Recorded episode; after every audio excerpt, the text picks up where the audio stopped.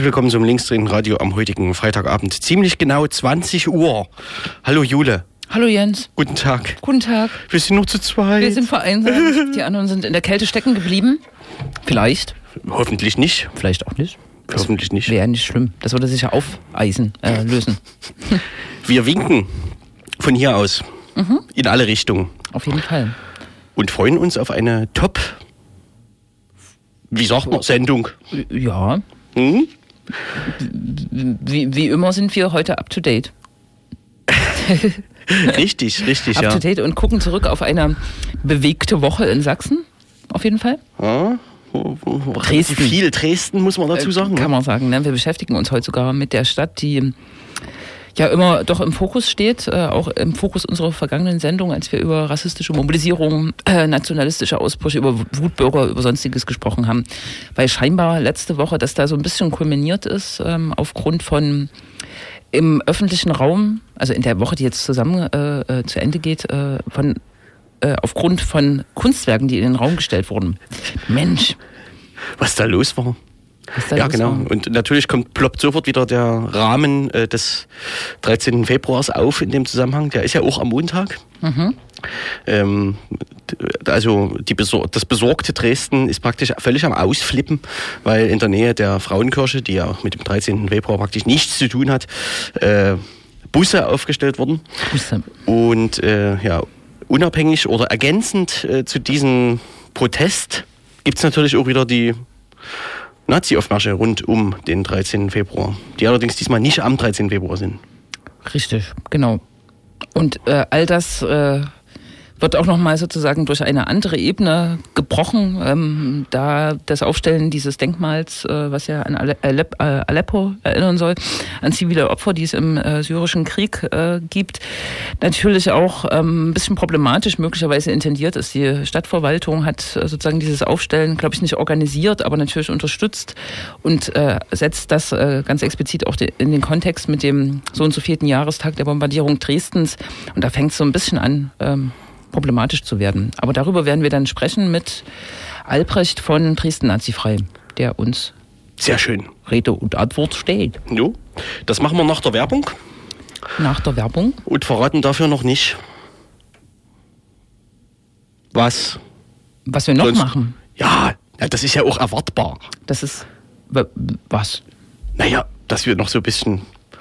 Wir können nach Leipzig gucken, Ja. letzte Woche hier auch ein, äh, ein tja, Nachfolger von Nachfolger von Legida versucht hat, äh, aufzudemonstrieren.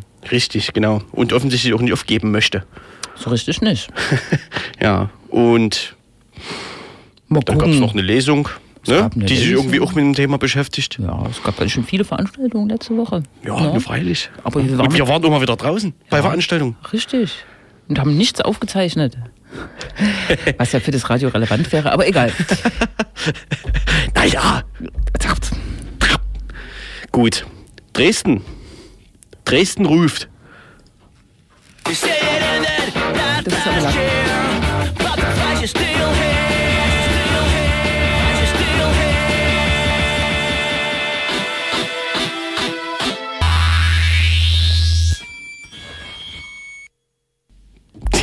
Das war Klaas Kuller. Ja, der gute alte Kulla. Dresden, da kommen so Erinnerungen hoch. Ja, Da stimmt bei uns schon mal ein. Schon lange her. Gut, ja. Selber äh, hat viel mit Dresden am Hut haben müssen, ne? Ist nach Berlin geflüchtet. Ach so, der Kollege kommt, der Genosse kommt. Ja, ja. aus, aus. Ah, darum ist der auch Sachsen noch so verbunden. Und ein Klassiker dieser Titel, ähm, Tatsächlich. was den Getränk, der Ge- Getränk, der Gedenkdiskurs angeht, äh, passiert zwar schon immer so einiges in Dresden, ne? aber wenn dann auf einmal ein syrischer Künstler drei Busse vor der Frauenkirche aufstellt, haben wir das Gefühl, es ist praktisch nichts passiert. Ja, Genau. ich meine, es handelt sich um wenige hundert Leute, die da irgendwie dann da immer rumrennen und rumbrüllen, ne? aber die brüllen schon laut. Die brüllen laut und ich habe, glaube ich, noch nie so eine engagierte Berichterstattung der DNN, also der FOZ in Dresden, ähm, gelesen. Zwei, drei Artikel, wo man wirklich gemerkt hat, dass der Autor oder die Autorin entsetzt war und wirklich auch äh, äh, erschüttert war über das, was, was er oder sie dort gesehen hat. Das war wirklich beeindruckend. Also zumindest das. No. Ne? Naja, Ich würde sagen, wir spielen weiter schöne, gute alte Dresden-Titel. Genau. Einmal die Demo-Playlist hoch und runter und kontaktieren nochmal unseren Gesprächspartner. Ja. Heimlich. Das kriegen Sie gar nicht mit, liebe Hörerinnen. Los hier, ey.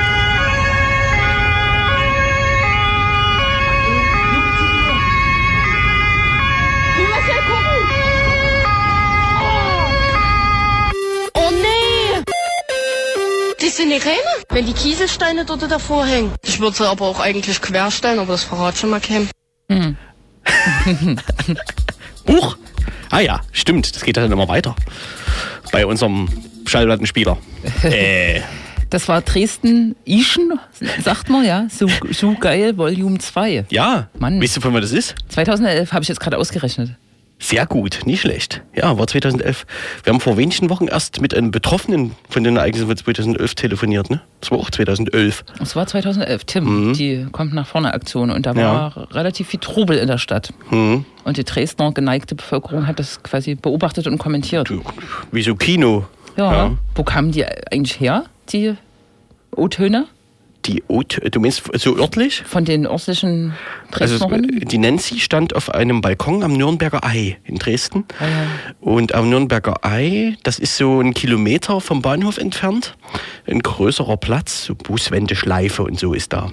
Ähm, und dort hat die von ihrem Balkon aufs Nürnberger Ei geguckt und da sind immer so Leute lang hin und her. Man hat auch zum Beispiel in dem Video, also hat das mit dem Handy gefilmt, äh, fährt auch immer so ein blauer Bus aus Jena immer durch. Eieiei, ist ein kleiner, ein Ja, kleiner ja, da, also sie war mittendrin im Geschehen. Ja. Mhm. Ach so, und die hat das selbst ins Netz gestellt. Mit Hat den das, hat Kommentaren. das selbst ins Netz gestellt? Genau. Mit so Kommentaren wie, das sag ich jetzt aber mal kämen. Genau. ja, ja. Witzig. Du musst das mal hier alles sehen, hier oben. Brauchst in keinen Kinofilm mehr gehen. ja. Hm, so war das 2011. No, war ganz schön was los. Mhm. Die Zeiten sind so ein bisschen vorbei, ne? Aber wir reden dann auch nochmal drüber. Ich hoffe, dass wir noch drüber reden. Mhm. Ja, Die richtig. Dresdnerinnen und Dresdner sind schwer beschäftigt und äh, müssen sich vertagen äh, für ein Interview mit uns. Lassen sich vertagen. Ja, Richtig, genau. ja. Deswegen bauen wir schnell um. Wir bauen um. No? Wir hatten ja schon mal über das Wörterbuch des besorgten Bürgers berichtet, ähm, bleiben aber am Thema dran im Prinzip. Ne? Ähm, äh, das äh, ein Wörterbuch, welches seit äh, Herbst letzten Jahres auf dem Markt ist. Jetzt gab es in Leipzig die erste Lesung, ähm, war im Coney Island am Mittwoch. Mittwoch, richtig. Mhm. Ja, das Wörterbuch besteht aus ganz, ganz vielen Artikeln, die, sagen wir mal, prägend sind für die Sprache der besorgten Bürger. Besorgte Bürger ist ein schwammischer Begriff, aber auch ein selbstgewählter und beschreibt meiner Meinung nach ganz gut, was, worum es geht äh, im Buch. Also äh, da ist von einer Sprache, die von Tatjana Festerling geprägt wird, bis zu dem elenden Lügenpresse Gebrülle. Ähm, es ist wirklich sehr viel dabei, ich glaube über 100 äh, Stichwörter. Und ja, die Lesung äh, im Coney Island hat einen Ausschnitt davon dargeboten. Ähm, war ein bisschen steif. Ich hatte mir so ein bisschen erwartet, so eine.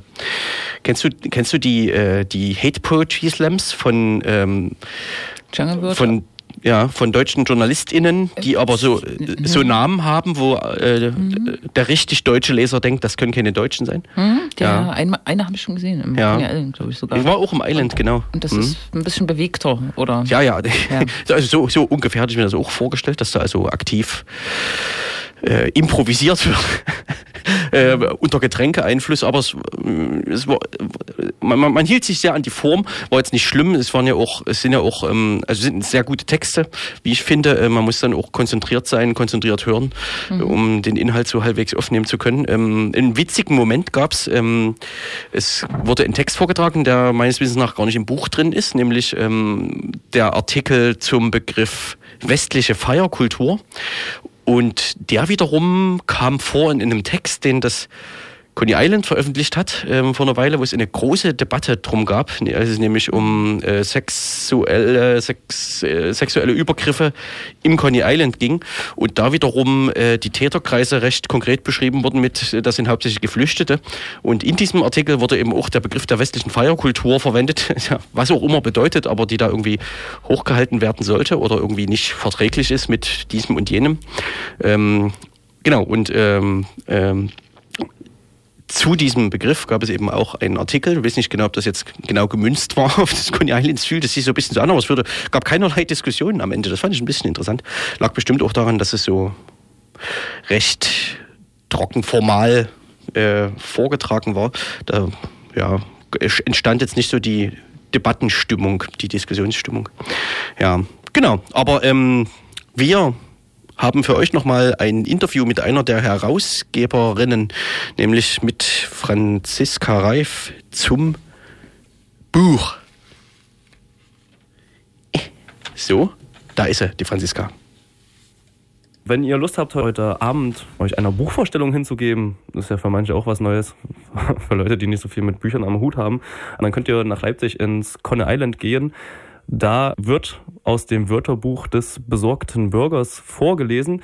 Und wir wollen jetzt hier im Mittagsmagazin schon mal ein bisschen darüber sprechen, äh, vielleicht euch ein bisschen dazu anregen, um dann heute Abend den Weg ins Conner Island zu finden. Ich spreche mit Franziska Reif, einer der Mitautoren dieses Buches und begrüße erstmal ganz herzlich im Mittagsmagazin. Guten Tag, Franziska. Hallo. Wörterbuch des besorgten Bürgers. Kannst du vielleicht kurz erstmal den Ansatz erklären? Was habt ihr denn da Schönes zusammengetragen? Was war der Ansatz hinter diesem Buch? Hm. Also wir vier Herausgeber betreiben nebenbei auch noch einen kleinen Blog und haben im letzten Jahr angefangen, für diesen Blog ein paar Begriffe zusammenzutragen, die uns so aufgefallen sind, eben im Zusammenhang mit den besorgten Bürgern. Und dann haben wir ziemlich schnell gemerkt, es sind eigentlich ganz schön viele Sachen und die lassen sich auch auf, auf verschiedenen Ebenen klassifizieren und sprechen eigentlich auch für sich und gegen die besorgten Bürger. Und äh, da war dann schnell die Idee auf dem Tisch, ein Buch über die Sprache des besorgten Bürgers zu machen, ein Wörterbuch. Wir haben jetzt gut 150 Einträge, wenn ich das richtig im Überblick habe, und es fehlen natürlich auch welche. Also falls es irgendwann eine überarbeitete Auflage geben wird, dann wird das auch erweitert. Hm, vielleicht um es ein bisschen vorstellbarer zu machen, kannst mhm. du ein, zwei Beispielworte vielleicht rauspicken, die ihr dazu zusammengetragen habt? Die Einträge sind von unterschiedlicher Länge und von unterschiedlicher Schärfe. Wir haben zum Beispiel aus dem Bereich der Wörter, die NS-Wurzeln haben, den Volksverräter oder auch die Umvolkung. Dann haben wir aus dem Bereich von Wörtern, die in ihrer Bedeutung umgedeutet worden sind, zum Beispiel die Demokratie, die bei den besorgten Bürgern doch mehr das Projekt ist, mit dem man die eigene Meinung oder den eigenen Willen umsetzt und eben nicht eine Interessenaushandlung innerhalb eines, eines Staates oder innerhalb einer Gruppe von Menschen. Die Nazis tauchen auch auf, also Nazis sind dann irgendwie die Gegendemonstranten. Dann haben wir eine Reihe von Begriffen, die einfach nur pauschalisieren und damit geradezu dazu einladen, die Menschen, die damit bezeichnet werden, zu delegitimieren. Also wir haben Lügenpresse, wir haben Fachkräfte, wir haben Asylforderer. Es gibt dann wiederum Begriffe, hinter denen sich schlichtweg Erfindungen befinden, verbergen, wie auch immer. Also zum Beispiel die äh, Islamisierung, das mag sein, dass manche das Gefühl haben, dass sie stattfindet, aber das ist einfach Quatsch. Oder auch äh, die BRD GmbH ist eine totale Erfindung. Ne?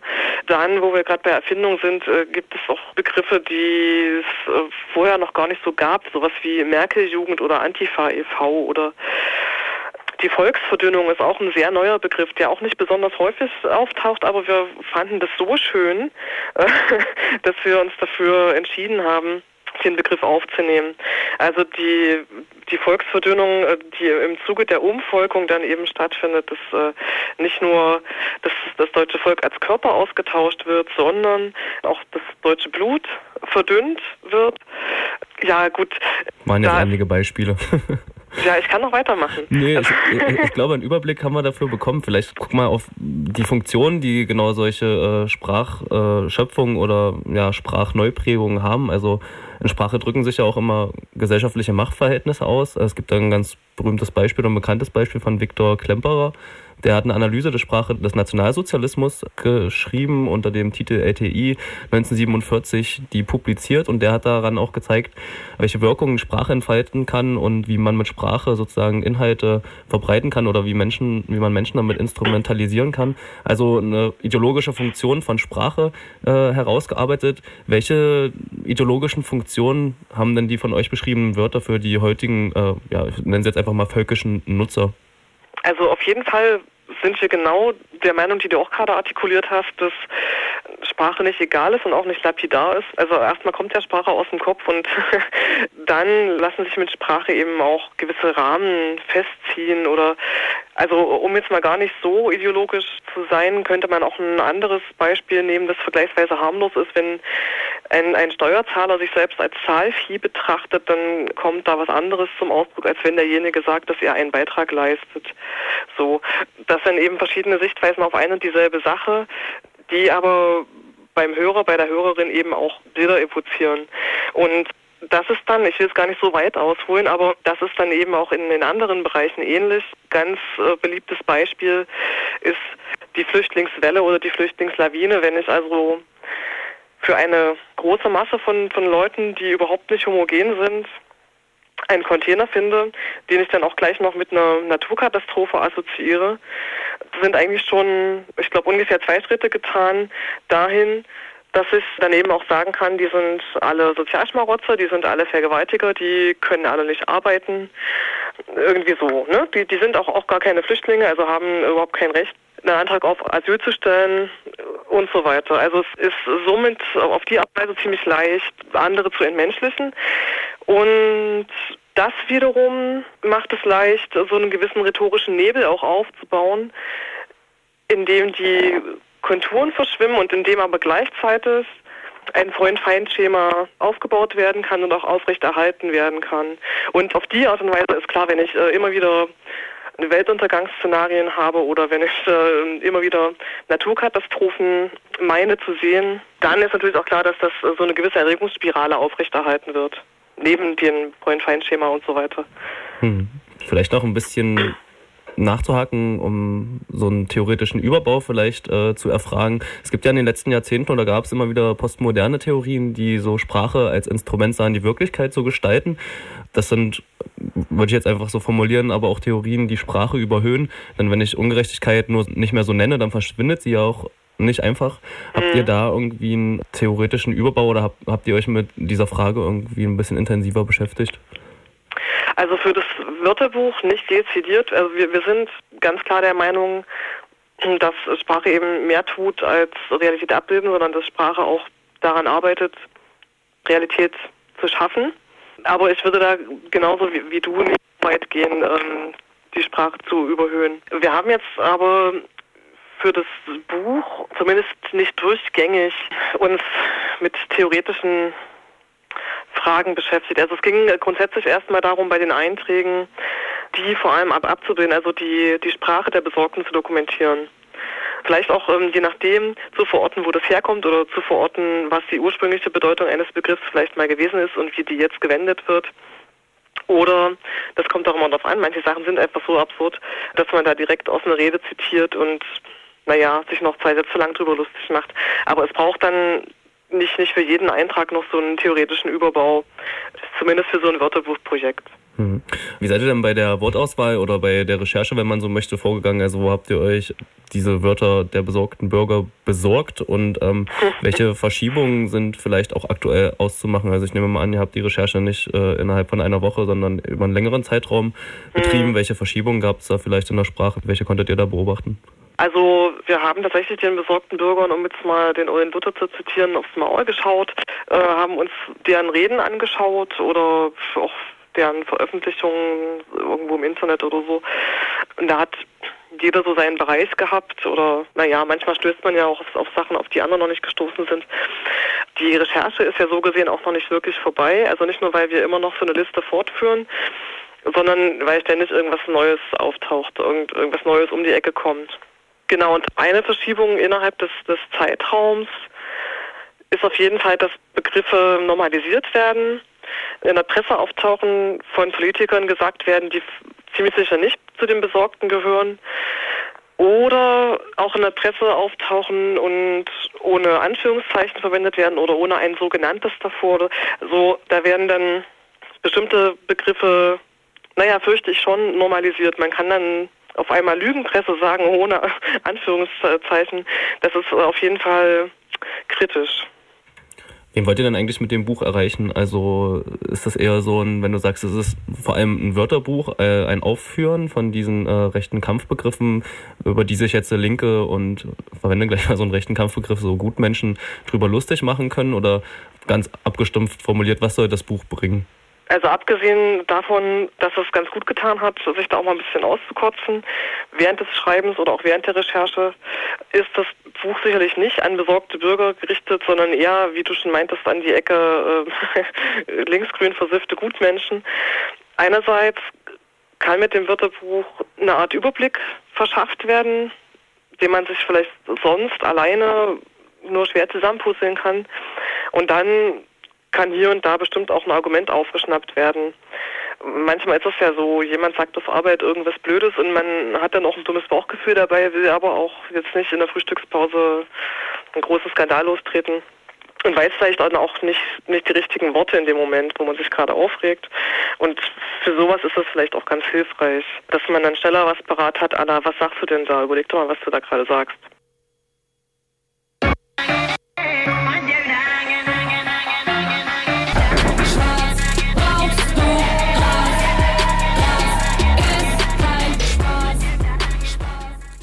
Genau. Ähm, äh, wir haben jetzt eine Verbindung nach Dresden hergestellt und hoffen, dass der Interviewpartner Albrecht noch im, im, in der Leitung ist. Hallo. Nein. Ach so, jetzt. Hallo? Hallo, ich bin noch da. Du bist noch da, wunderbar. Dann können wir anfangen, jetzt über Dresden zu sprechen. Ich äh, sag noch ein paar Worte vorher und dann äh, wäre schön, wenn wir über die ganz verschiedenen Facetten ähm, dessen, was in den letzten Tagen passiert ist oder jetzt passieren wird, äh, ins Gespräch kommen. Es ist eine, sind bewegte Tage, die äh, sozusagen die, äh, die Aufmerksamkeit wieder auf Dresden gezogen haben, nicht zum ersten Mal in den letzten Jahren. Am Montag wurde ein ähm, Denkmal aufgestellt äh, am Neumarkt direkt an der Frauenkirche in Dresden, ähm, was sicher gut gemeint war, was äh, erinnern soll an die Kriegsleiden in Syrien, konkret in Aleppo. Drei Busse sind dort aufgestellt. Ein ähnliches Bild gab es eben schon mal in Aleppo zum Schutz äh, der Zivil Zivilbevölkerung vor militärischer Gewalt oder äh, vor Militärangriffen. Die Reaktionen waren absehbar, darüber werden wir gleich reden. Heute ist äh, auch nochmal ein, äh, ein Kunstwerk aufgestellt worden, nämlich an der Semperoper, ja, auf dem Theaterplatz. Das wiederum Lampedusa 361 zeigt Gräber von Geflüchteten, die dort in Italien, in Sizilien aufgelaufen sind. Und all das ähm, hat äh, heftige Reaktionen hervorgerufen und all das passiert äh, wenige Tage vor dem 13. Februar, der ja selbst sozusagen auch ein ziemlich aufgeheizter und kontrovers diskutierter Tag in den letzten Jahren war und immer noch ist in Dresden. Wir wollen jetzt mit Albrecht von der Lied sprechen. Er ist Pressesprecher des Bündnisses Dresden Nazifrei über das, was in Dresden passiert ist und was Dresden jetzt auch erwarten wird. Jetzt sage ich nochmal ganz offiziell Hallo, Albrecht. Und würde dich erstmal fragen, wie, äh, vielleicht warst du ja auch vor Ort äh, heute oder am Montag, am Dienstag, am Mittwoch. Ähm, was ist denn sozusagen in Dresden passiert in den letzten Tagen? Vielleicht hast du es auch live erlebt äh, im Kontext der Aufstellung dieser äh, Kunstwerke. Ich würde sagen, Dresden hat sich mal wieder perfekt selbst äh, demaskiert. Ähm, so muss man es ja irgendwie auch ausdrücken. Ähm, eine kleine Menge von Pöblern hat es geschafft, äh, einerseits äh, den öffentlichen Raum äh, quasi zu okkupieren und es gab letztlich äh, nur eine geringe Menge von Menschen oder eine zu geringe Menge von Menschen, die dem entgegengestellt haben. Äh, und was man halt auch sagen muss, äh, die Polizeikräfte haben das wie schon am 3. 3. Oktober nicht unterbunden, obwohl es da natürlich ähm, ebenfalls wie am 3. Oktober deutliche An Ankündigungen vor im Internet gab, dass man da hätte äh, durchaus äh, reagieren können, das alles hätte wissen können. Ähm, meines Wissens ist die einzige tatsächliche Polizeiaktion in diesem, äh, die bei der äh, Enthüllung dieser Installation am Neumarkt äh, stattfand, tatsächlich die, dass ähm, äh, linken Gegendemonstranten äh, ein Transfi runtergerissen wurde, als die sich eben gegen die Pöbler dort positioniert hatten. Und ähm, ansonsten wurde das Ganze laufen gelassen. Ähm, das ist im Prinzip einfach quasi äh, in, sozusagen im Kern zusammengefasst das, was Dresden in den letzten zweieinhalb Jahren so ausmacht. Ähm, ne, es gibt eine rassistische, äh, eine rassistische Gruppe, die sich äh, sehr laut Gehör verschafft äh, und äh, die breite Masse der Zivilgesellschaft ähm, kommt nicht vor. Mhm.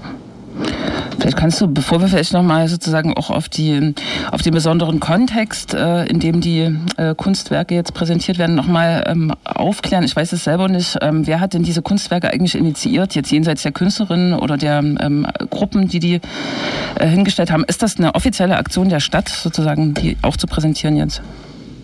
Das kann ich ehrlich gesagt gar nicht genau sagen. Äh, ich würde meinen eher nicht.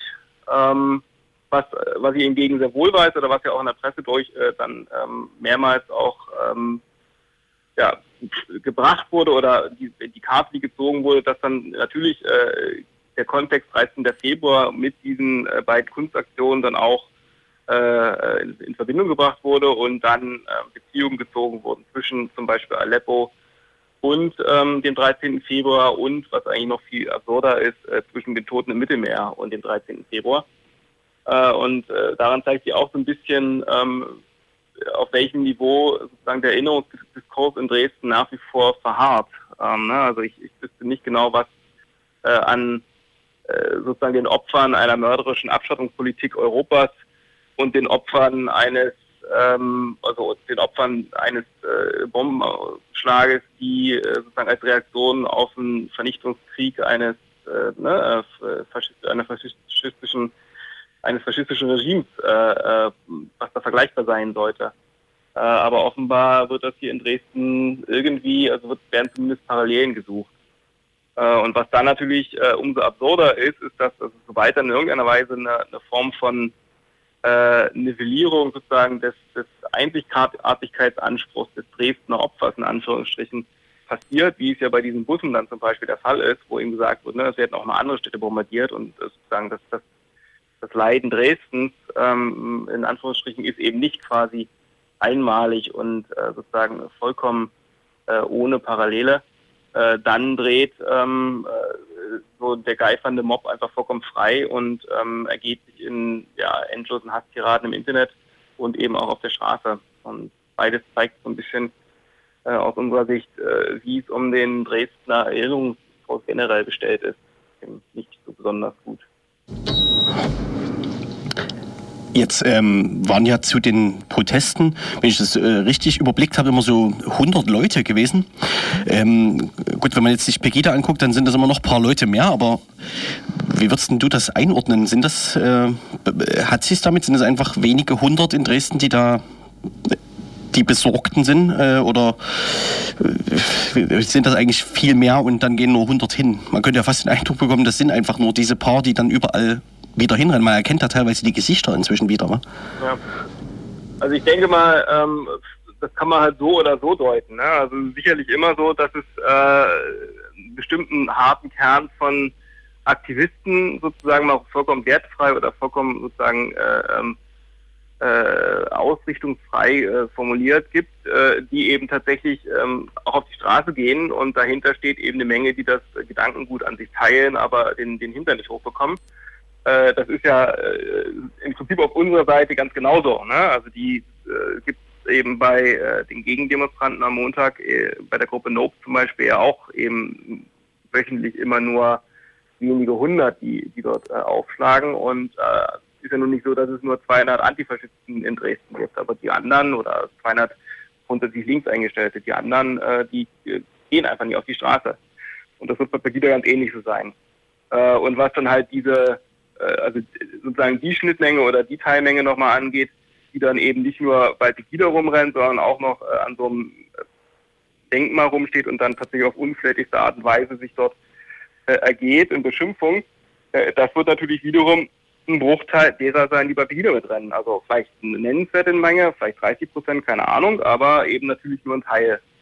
Ähm, jetzt einfach zu sagen, naja, es gibt halt sozusagen diese 500 Unbelehrbaren und der Rest der Stadt ist irgendwie ja eigentlich ganz nett, äh, das halte ich für einen Fehler, ähm, weil sowas ja, also da, da, dafür, dass ich äh, auf diese Art und Weise quasi Ressentiments und äh, Stimmungen Bahn brechen können, das bedarf ja sozusagen einer gewissen Enthemmung oder so. Und die kommt ja irgendwo her, die muss durch äh, bestimmte gesellschaftliche, äh, bestimmtes gesellschaftliches Klima irgendwie ähm, also vielleicht nicht äh, hervorgerufen, aber zumindest äh, muss es dafür einen Boden geben, äh, wo sowas entstehen kann. Und ähm, das ist halt irgendwie relativ bezeichnend, dass das eben vielleicht nicht ausschließlich in Dresden, aber eben doch ganz besonders doll und ganz besonders prägnant in Dresden passiert. Ne?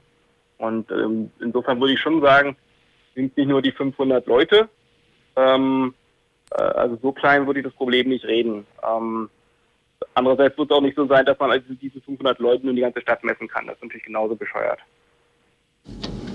Hm.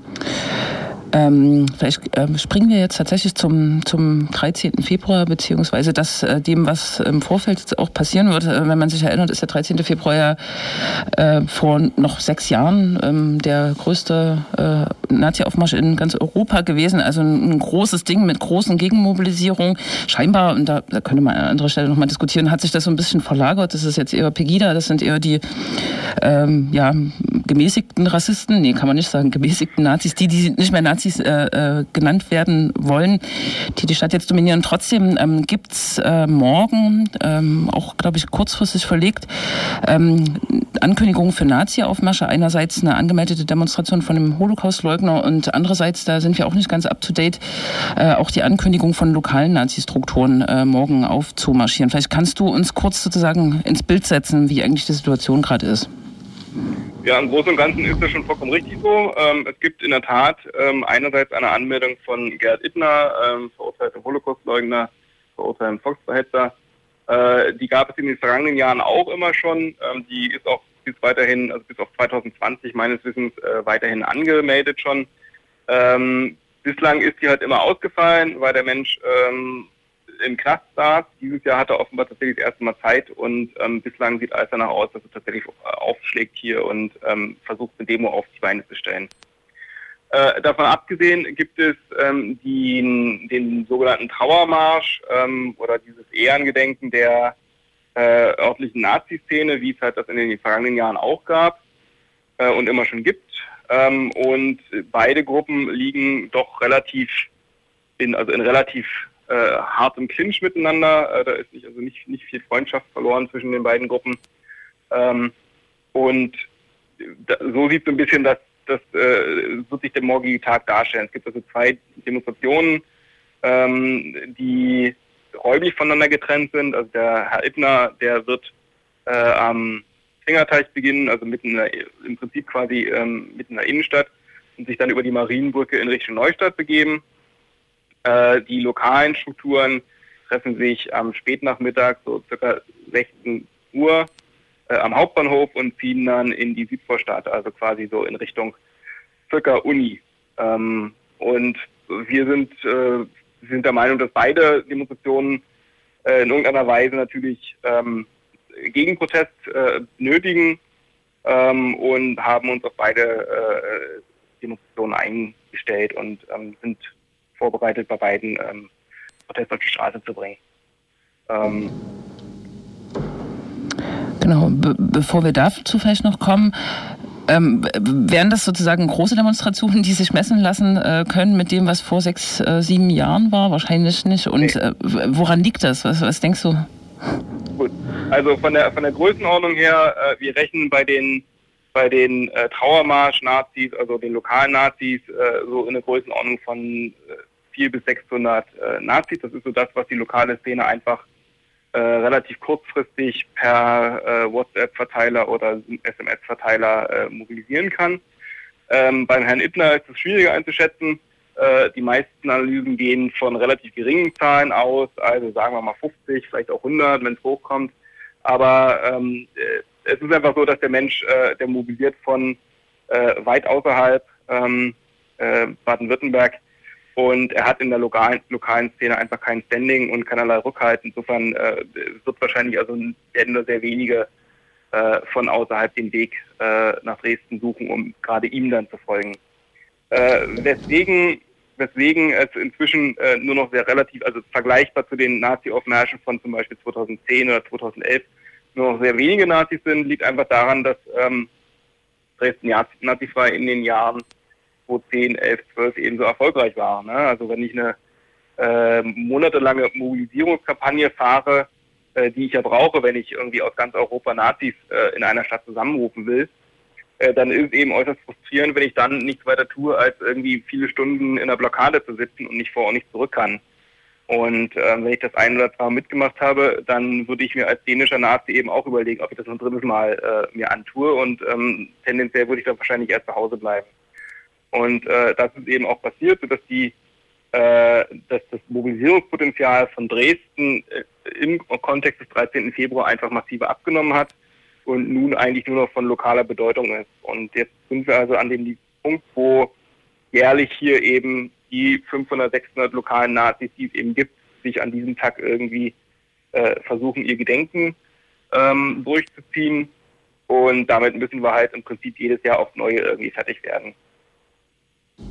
Ähm, kannst du zu diesem äh, Idner noch was sagen? So, aus welchem Kontext kommt der? Wie kommt er auf die Idee, da jetzt in Dresden was zu machen? Und äh, was ist der Clinch, äh, den er da mit der lokalen Nazi-Szene hat? Also der Clinch ist ganz einfach. Äh, es ist letztlich quasi genau das Gleiche, dass sich äh, sozusagen die Dresdner in Anführungsstrichen äh, ein Monopol auf ihr Gedenken äh, ausbedingen und äh, sich, sich, sich da im Prinzip von draußen nicht reinreden äh, lassen wollen und äh, meinen, sie alleine wissen, wie, wie Gedenken in Dresden geht, weil sie alleine irgendwie den Schmerz dieser Stadt nachvollziehen können oder irgendwie sowas. Offenbar ist das nicht nur, äh, das, betrifft das nicht nur äh, sämtliche, die anders denken als sie, sondern auch noch andere Nazis äh, als sie selbst. Also sie äh, es wurden im Internet dann äh, diverse Stellungnahmen ähm, äh, wurden publiziert, wo eben die äh, Leute um äh, Mike Müller herum eben äh, ausdrücklich gesagt haben, dass sie also sich gegen jegliche Vereinnahmung des äh, Gedenkens Dresdens wenden, eben auch von äh, ja, Außerwärtigen, Auswärtigen sozusagen. Ähm, und meinen, nur sie allein sind da irgendwie diejenigen, die würdiges Gedenken irgendwie durchführen können. Gerd Ittner ist ähm, ja also eine äußerst unangenehme Person, wenn man da mal einfach nach googelt oder äh, Wikipedia nach ihm absucht. Ähm, da äh, wird einem äußerst übel, ähm, wie gesagt, verurteilter Holocaustleugner, verurteilter äh, Volksverräter, ähm, offenbar irgendwie liiert mit der NPD-Frau, also ist sozusagen in diesen, in diesen Kreisen äh, sehr tief drin. Ähm, und ist halt äh, im Bereich äh, Babü irgendwie tätig und äh, hat hier lokal an sich überhaupt keine ähm, gar keine Relevanz und ist ja auch vocken unbekannt an sich. Wie der jetzt auf die Idee kommt, da äh, zum 13. Februar zu mobilisieren, ist ein bisschen unklar sozusagen. Also der, der Mensch ist äußerst, der Mensch ist äußerst wirr. Wenn man, wenn der ein Mikro in die Hand bekommt, äh, dann ist im Prinzip, ähm, also dann ist Volksverhetzung sozusagen vorprogrammiert. Also er schafft es nicht, sich irgendwie zu mäßigen. Und äh, das Gedenken, was er in Dresden angekündigt hat in seinem äh, Aufruf, war im äh, relativen O-Ton so ein deutsches Gedenken, ein deutsches Gedenken für deutsche Bürger deutscher Nation, deutschen Tums oder irgendwie so. Also das kam in sozusagen äh, sieben Worten fünfer Deutsch vor. Und äh, offenbar will er halt ein Gedenken haben, was eben sozusagen äh, für, äh, weiß ich nicht was, äh, die deutschen alten Schrot und Korn sein soll oder so. Und äh, das, was die lokalen Nazis hier machen, also so so eine Form von, in Anführungsstrichen, würdigem, ruhigem Gedenken, so Fackelmaß und sowas, ist ihm offenbar irgendwie als lasch. Ähm, aber ist es nun auch nicht so, dass ich mich irgendwie täglich äh, damit versuche auseinanderzusetzen, wie gern äh, Gerhard Ibner denkt. Also das ist irgendwie also eine undankbare Angelegenheit. Gott bewahre, niemand will das. ja. Genau, vielleicht äh, machen wir das jetzt noch zu, indem wir dich fragen, was äh, ihr denn oder andere ähm, Gruppen antifaschistischer, äh, zivilgesellschaftlicher Akteure morgen geplant haben. Ihr ruft weiter zur Blockade auf. Äh, das ist sozusagen das durchgehende Motiv, aber genau, wie soll das morgen funktionieren? Ja, also wir werden, es gibt einen äh, Wohlpunkt, den wir auch schon seit äh, längeren, äh, also seit ein paar Tagen jetzt schon ähm, öffentlich kundgetan haben. Das ist um 13 Uhr am Goldenen Reiter. Da gibt eine angemeldete Kundgebung, äh, die beginnt äh, um 13 Uhr und wird dann im Prinzip den, den ähm, Startort der äh, Itner-Demo ähm, anzielen und äh, dann im Prinzip äh, so ein bisschen die Route von Herrn Ittner nachzeichnen. und zugleich gibt es für all jene, die ähm, es nicht schaffen, diese Demo, ähm, also die, die sozusagen den Beginn dieser Demo äh, nie erreichen können, die haben die Möglichkeit, sich ähm, später dann äh, ebenfalls noch in der Neustadt einer äh, Dreikönigskirche äh, zu treffen, um äh, Idner in, in Anführungsstrichen zu begrüßen. Also die, diejenigen, die es nicht schaffen, 13 Uhr am Goldenen Reiter zu sein. Die haben später noch die Möglichkeit, sich an der Dreikönigskirche zu treffen. Äh, für alle anderen, die also eher den Fokus auf den Nazi-Aufmarsch äh, legen wollen, der tatsächlich in den letzten Jahren immer derjenige war, ähm, der die äh, so nennenswerte Nazi-Teilnehmerzahlen überhaupt auf die Straße brachte. Das wäre eben der der lokalen Strukturen. Die äh, müssten sich dann äh, so ungefähr 16 Uhr am Hauptbahnhof einfinden. Ähm, sie werden dort ähm, entsprechend Mobipunkte ähm, dann auch äh, öffentlich kundtun. Haben wir bis jetzt noch nicht gemacht. Wir sind dabei, diese zu ähm, anzumelden und dann auch zu bewerben. Ähm, bislang sprechen wir, wie das die sächsische Polizei ja dann immer sagen, äh, in die andere Richtung tut, von Ansammlungspunkten. Die sind ja offenbar quasi vom Versammlungsgesetz so weitgehend ausgeschlossen. Insofern kann man das ja einfach mal so machen. Ähm, wir sind dann, wir hoffen dann, dass wir die Nazis ähm, am Hauptbahnhof einfach mal irgendwie stellen können und sie dort idealerweise erst gar nicht wegkommen. Äh, und ansonsten äh, müssen wir halt sehen, wie sich die Nazi-Route dann entwickelt und äh, wie man danach dann auch aktiv werden kann. Danke dir. Ich würde, wir haben noch ein paar Minuten Zeit, das ist schön. Ich würde gerne den Fokus nämlich nochmal Richtung äh, ja, der Art und Weise des Umgangs mit dem 13. Februar lenken. Also das, was man immer so grobkörnig als Gedenkkultur bezeichnet. Ähm, ich, vielleicht kann man da nochmal zwei Symbole irgendwie hervorzaubern. Da ist einerseits dieses äh, ja, Mahnmal auf dem Heidefriedhof, um das immer viel diskutiert wurde, wo sich auch das städtische Gedenken sozusagen immer abgespielt hat, ähm, wo Dresden in eine Reihe gerückt wird mit äh, Städten, die ja vom nationalsozialistischen Deutschland im Prinzip zerstört wurden. Also äh, Amsterdam, Warschau, Coventry, aber auch, ich glaube, Hiroshima ist auch mit erwähnt. Ne? Also wo Dresden sozusagen äh, genau in diese Opferrolle rein ähm, interpretiert wird, äh, in der sich äh, jahrzehntelang äh, gesehen hat. Ähm, die, das andere Symbol ist natürlich die wieder aufgebaute Frauenkirche, sozusagen das, äh, das, äh, das zentrale Mahnmal für genau diesen Opferstatus, die wieder aufgebaute, muss man natürlich sagen. Ähm, ich glaube, so aus linker Perspektive ging es jahrelang immer darum, diesen Opfermythos aufzubrechen und daran so ein bisschen zu kratzen und natürlich auch die städtische Gedenkkultur da so ein bisschen in Frage zu stellen. Jetzt gibt es inzwischen Pegida. Andererseits hat die Stadt jetzt immerhin vor der Frauenkirche, vor dieses unantastbare Heiligtum äh, des Dresdner Opfertums, da diese Busse gestellt.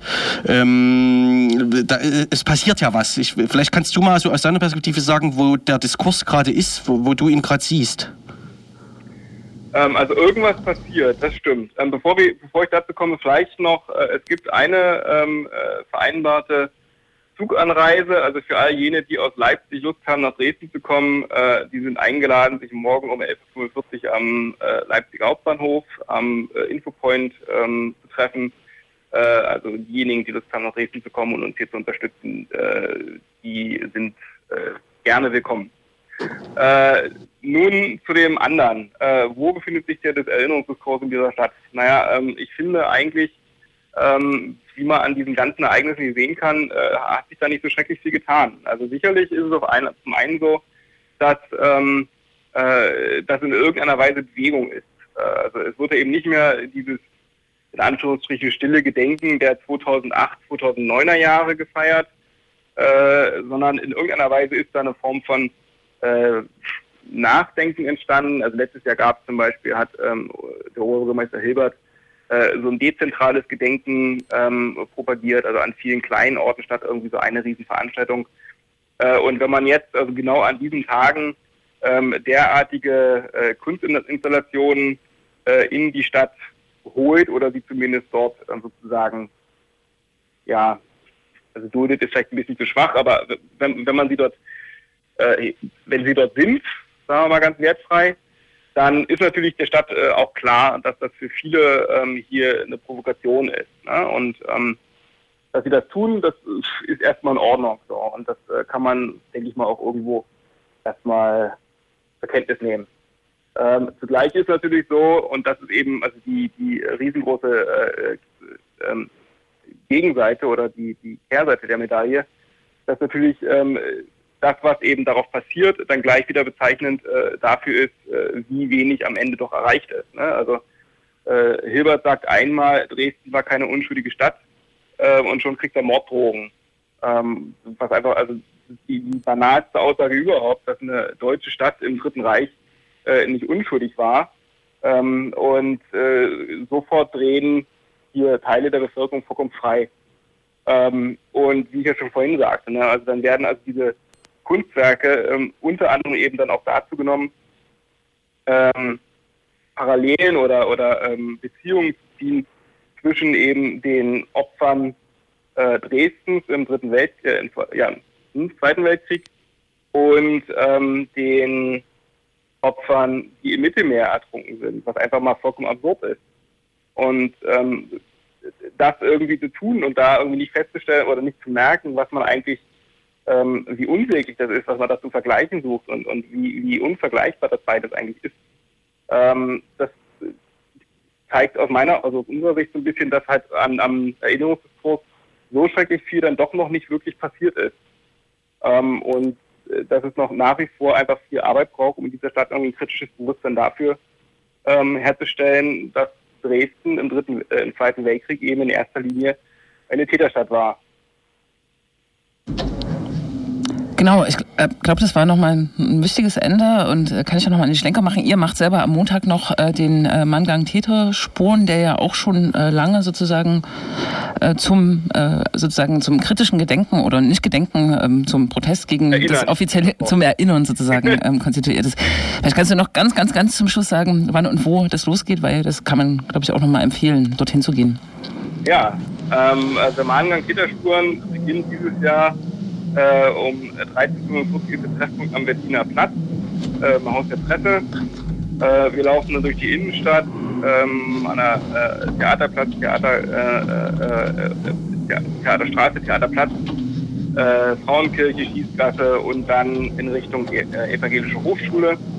Und ich meine, wenn man zwei Jahre Peter durch, durch die Stadt hat rennen lassen dann ist, und, und hier zwei Jahre Hetze erduldet hat, äh, als Stadt und auch geduldet hat als Stadt, äh, dann ist es ganz klar, dass es letztlich möglich ist, ähm, so einen Mahngang durchzuführen, ohne bei jeder historischen Station in irgendeiner Weise natürlich auch an die sozusagen äh, präsentischen äh, Bezüge zu denken. Und äh, das werden wir an verschiedenen Stationen ganz bewusst auch aufgreifen und dann mit zum Thema machen.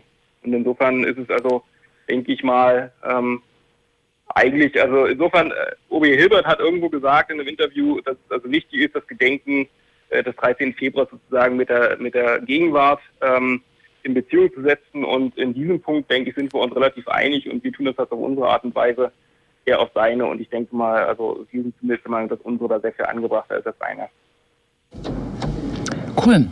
Dann von dieser Stelle viel Erfolg. Äh morgen und am Montag und überhaupt in Dresden, wenn man in Dresden leben muss. Danke, Albrecht, für das, für das Interview. Gerne, natürlich. Kleiner Nachklapp noch zum Ende. Mach's gut, danke dir. Ja, Tschüss. Tschüss. Genau, Dresden. Dresden. Man, man kann darüber stundenlang reden, wie wir gemerkt haben. Sehr schön. Richtig. Ja, ja schön. Ja. Hm. Schön. Wie das eben so schön ist, was wir in unserer Sendung Ja. so machen. Entschuldigung. ja, es gibt noch ähm, andere Veranstaltungen. Genau. Mist. Wer morgen nicht nach Dresden fahren will, jetzt ist man ganz sozusagen wahrscheinlich unentschieden, was man machen sollte, wenn man noch nicht von der zweiten Sache weiß. Wir haben in der letzten Sendung gesprochen über die Frage des Westwerks, äh, die Entmietung, die Mieterhöhung ähm, für die verschiedenen Freiräumeprojekte, die dort angesiedelt sind. Morgen wird es eine Demo geben, die genau auf diesen Fakt hinweist, aber eben auch, und das ist das Gute daran, versucht sozusagen auch im Umfeld im Leipziger Westen äh, sozusagen zu sensibilisieren und auch andere Orte aufzuzeigen, wo genau dieser Aufwertungs, dieser Aufwertungsdruck sozusagen Menschen vertreibt. Ähm, und die fängt 14.30 Uhr am Jahrtausendfeld an, die Demo. Zack. Veranstaltungshinweise. Tja, Da haben wir es geschafft, wa? wir haben es geschafft. Man kann jetzt noch das Wort verlieren, ähm, dieser Nachfolger von Legida, der ja am 4.2. das erste Mal hier aufmarschiert ist mit 35 Leuten, will es am 20.2. wieder probieren, äh, diesmal ein Montag und quasi die großen Fußstapfen von Legida wieder betreten. Tja, kann man sich angucken oder muss man auch nicht. Weiß ich nicht. Beobachten. Protest ist immer notwendig. Protest ist immer, ich ja, war am 4.2. auch da am Start und habe mir das angeguckt. Es waren weitaus mehr Leute, die da protestiert haben. ich sagen. Ja. Und es war noch langweiliger als die Legida, glaube ich. Aber es ist ja gut, dass mehr Leute da sind. Das soll ja nicht aufhören. Ja, Ja. widersprich mir doch nicht immer. Nö, mache ich gar nicht. Ich das auch- ergänze. Ich finde das total wichtig, dass Leute äh, da hingehen und äh, protestieren. Nur Ja. Sagen, mit welchem Selbstbewusstsein sich 30 Leute hinstellen und, weiß ich nicht, über Ugh, die Welt reden, ist, ähm, ja. hm. Es ist ein bisschen irre, aber darüber, dass das, also dass das äh, tatsächlich nicht nur ein bisschen irre ist, haben wir ja schon oft genug gesprochen. Das richtig. müssen wir jetzt heute nicht mehr nachweisen. Zum Glück, denn es ist in 20 Sekunden die Sendezeit umge Oh nein, umgefallen. dann werden wir hier abgestopselt. Richtig, Verdammt. dann werden wir hier, oh Gott, das wird hart. Kann jetzt von drüben über umschalten. Ja, ja, Dann ja, wir auf- spielen noch drei Takte, ne? Auf Wiedersehen. Bis zum nächsten Mal. Oi und Miau.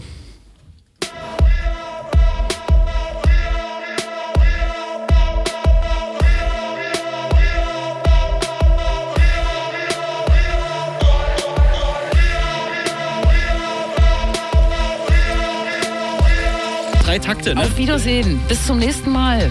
Oi und Miau.